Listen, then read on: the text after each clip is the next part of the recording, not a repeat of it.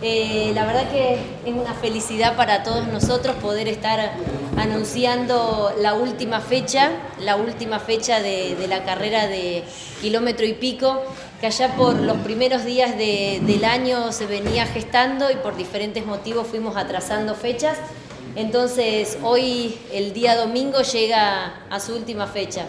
Eh, no dato menor que también es la carrera aniversario, entonces se van a poder inscribir no solamente los corredores que fecha tras fecha nos estuvieron acompañando, sino también todas aquellas personas que eh, somos muchos quienes caminamos. Entonces me parece que es una propuesta no solamente para toda la familia runners que también nos acompañan hoy, sino también para la familia en sí, que muchas veces salimos los fines de semana a caminar.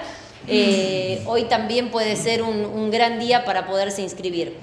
Se pueden inscribir a través de una página que es www.picoesdeporte. Es muy simple poderse inscribir. Una vez que ustedes entran, cliquean y ahí se le va a desplegar un formulario donde van a tener que seleccionar si hacen la parte competitiva o si solamente, que no es poca cosa, la parte recreativa. Cabe destacar que para aquellos que van a competir el día viernes y el día sábado, desde el horario de la mañana y también de la tarde, van a poder ir a recibir o a ir a retirar el chip, que eso es quien nos va a habilitar para la carrera del domingo.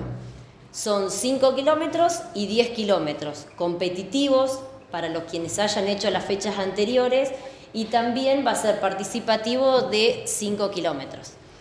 El recorrido es muy sencillo y además el conocido por todos se sale de la explanada municipal hasta el cementerio y volvemos. Ahí es el recorrido es aproximadamente 5 kilómetros y son dos vueltas para aquellos que vayan a hacer 10. Por ahí Seba les va a explicar un poquito mejor el recorrido en, en detalle para quienes hacen 5 y para quienes hacen 10